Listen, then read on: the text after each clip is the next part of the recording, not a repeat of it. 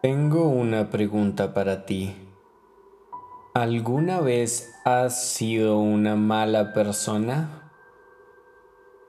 Mm, ¿Crees que no? Si tú crees que eres una buena persona, entonces, ¿por qué no jugamos un juego? Busca unos audífonos y vuelve acá. Espero que no tengas a nadie cerca.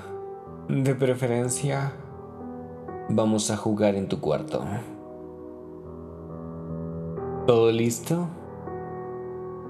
Ok. Respira profundo y ten paciencia. Todo está en orden. Por el momento. Él eh, no está detrás de ti. En este mismo momento, Mandú está cerca de ti. Él está a la vista. Si buscas lo suficiente. Seguramente si miras por todo tu cuarto lo vas a encontrar.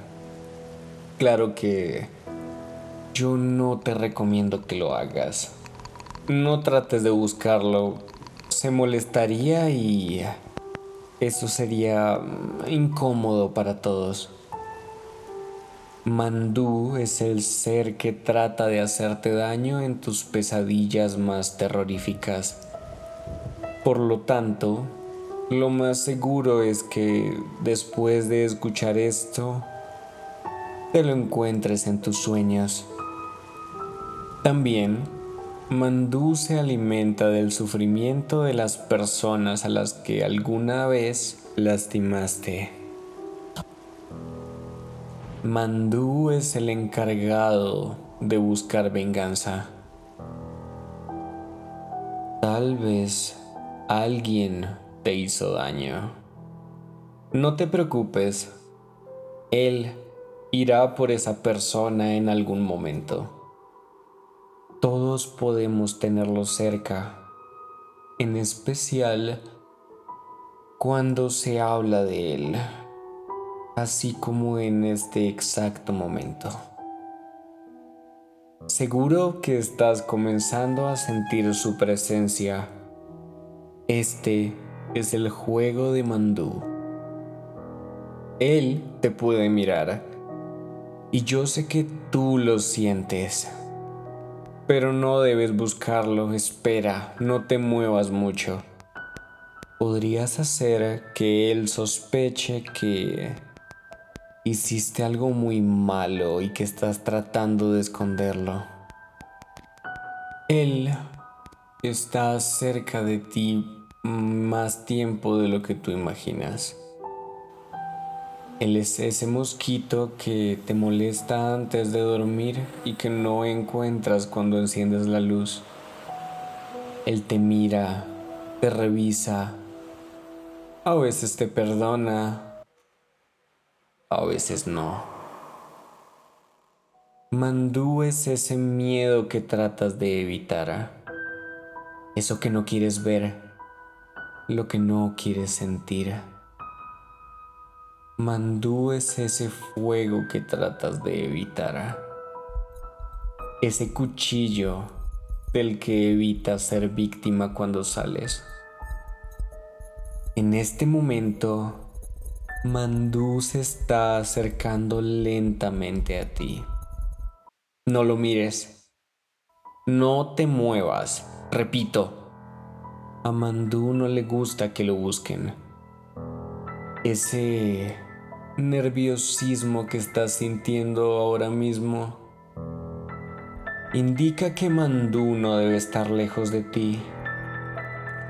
No trates de recordar traumas porque Mandú los va a revivir. No pienses en tus miedos porque se podrían hacer realidad. No pienses en nada malo que hayas hecho porque él lo va a saber. Y si hiciste algo terrible, no hay de otra. Te va a lastimar. Adivina qué. Mandú está a tu lado.